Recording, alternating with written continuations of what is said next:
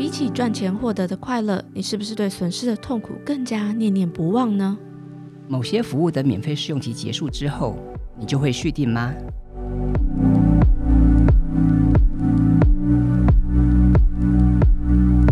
欢迎来到 V Lab 行销研究所，我是所长 Vista，我是研究员 Evelyn。在 V Lab 行销研究所，我们每集会介绍一个行销人应该知道的决策科学、心理学、行为经济学相关的研究和发现，并一起讨论在行销上可以如何应用。欢迎和我们一起踏入行销科学的迷人世界。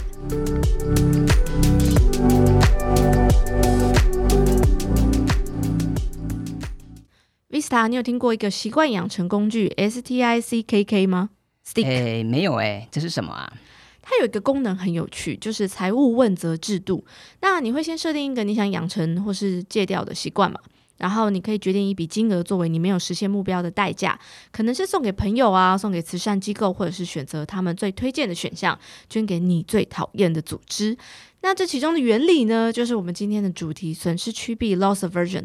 这种实际上面的财务损失，还有心理厌恶感，可以有效的增强你完成目标的动机。这让我想起《经济学人》曾经有一篇文章，叫做《胡萝卜或棍子》。那这篇文章提到，以往大家如果想要戒除一个坏习惯，或是养成一个好习惯，一般只会用胡萝卜，但没想到用棍子也能够奏效。那什么是损失趋避呢？损失趋避 （loss aversion） 是大家其实都很熟悉的一种认知偏误，指的呢是人们本能上比起获取利益，会更努力的避免损失。那在我们每天有关于经济上，特别是投资上面，还有行销上的决策，其实非常的普遍。那我们其实几乎每一集都会提到的快思慢想的作者 Daniel Kahneman 还有 Amos Tversky，在他们一九七九年的研究中首次提到了损失趋避的概念。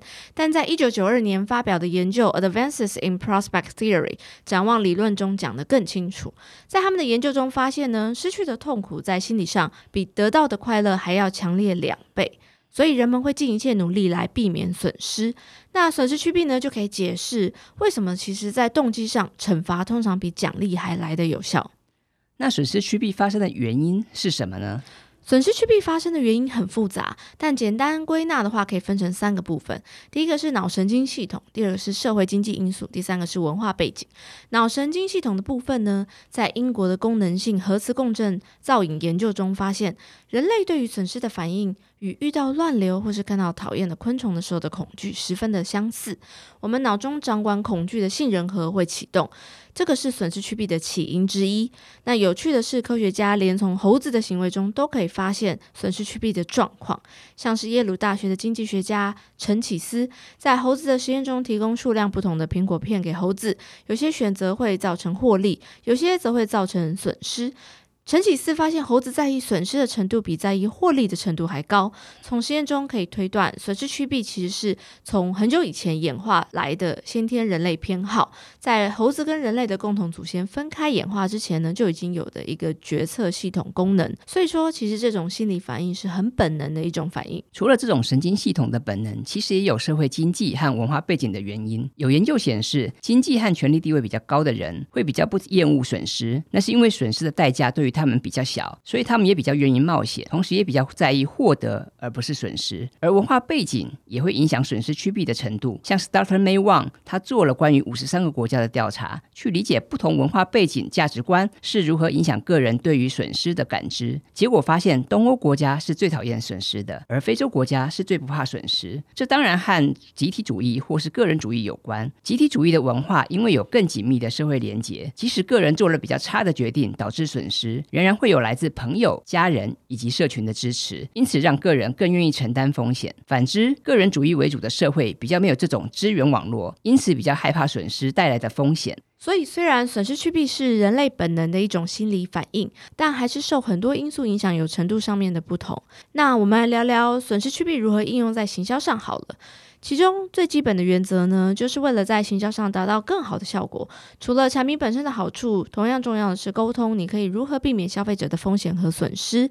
像是提供免费试用期啊、免费退费啊、退货的保证，都是减缓人们因为损失趋避而造成的一种心理抗拒。说到损失趋避，那接下来是一些实际的应用场景，像是折扣优惠、奖励、免费试用和产品样品、新产品预购、会员独享、强调紧急和稀缺性。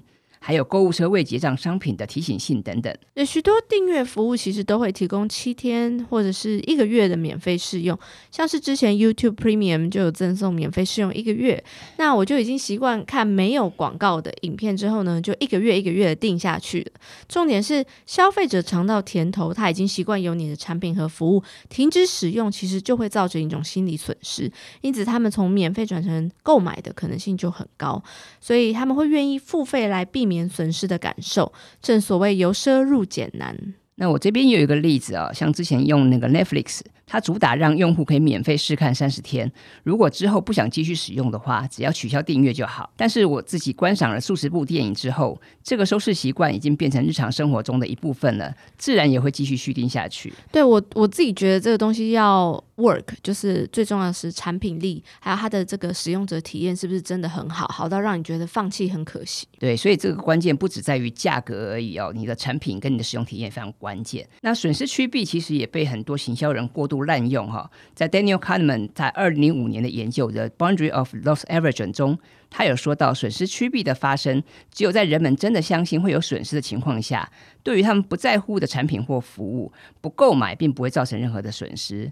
所以，一旦过度使用，反而会减损品牌价值以及消费者的信任度。对，我们都有遇过这样的情况。如果是过度使用损失去弊的话，呃，容易会造成反效果，而且会失去消费者的信任。例如，永远都是在优惠倒数中，或者是时不时就促销一次、两次、三次，消费者就会了解那只是你的销售手段和话术而已，就会学到千万不要在原价的时候购买你的商品。像是我觉得知名的线上学习平台 Udemy 这点就有一点用过头，因为他们。太常做十块美金的折扣活动，会弄得高定价的课程感觉好像也会变得蛮廉价的，就会有种让课程整体品质一起下降的感觉。对啊，所以很多人都会等待免费课程或是低价的促销哦，这样反而对他们的品牌是有所伤害的。那么，当使用正确而且不要过度使用情况下，其实损失趋避是一个很好用来提高转换率的工具。那在这边，我们有两个使用的建议。第一个建议是描绘使用场景比口号更有效。很多时候，消费者并不是真的不心动，他们只是不想做出决定而已。研究显示，只要消费者认真思考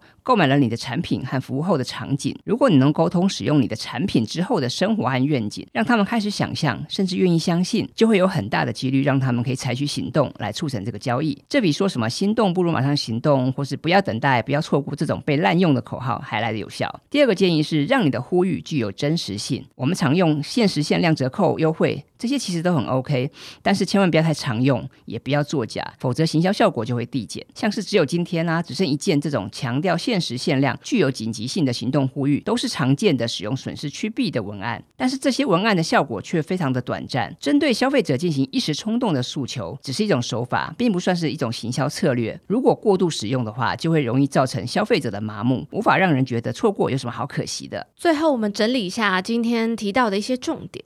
第一，loss aversion 是一种认知偏误，指的是人们本能上比起获取利益会更努力的避免损失。第二，虽然一开始会有效，但不要过度使用，要尽量保持真实性。第三，比起廉价的口号，描绘具体的场景，触发消费者的想象力更为重要，让消费者想象拥有这个产品或是服务之后的生活。第四，提供免费试用，让消费者提前体验和感受产品，并且引发他们的拥有感，才能在试用快结束的时候引发他们的损失感。进而促成他们的购买决定。懂得策略性的运用损失趋避而不滥用，它仍然是非常有效提高转换率的工具。那希望我们今天分享的内容对你有帮助。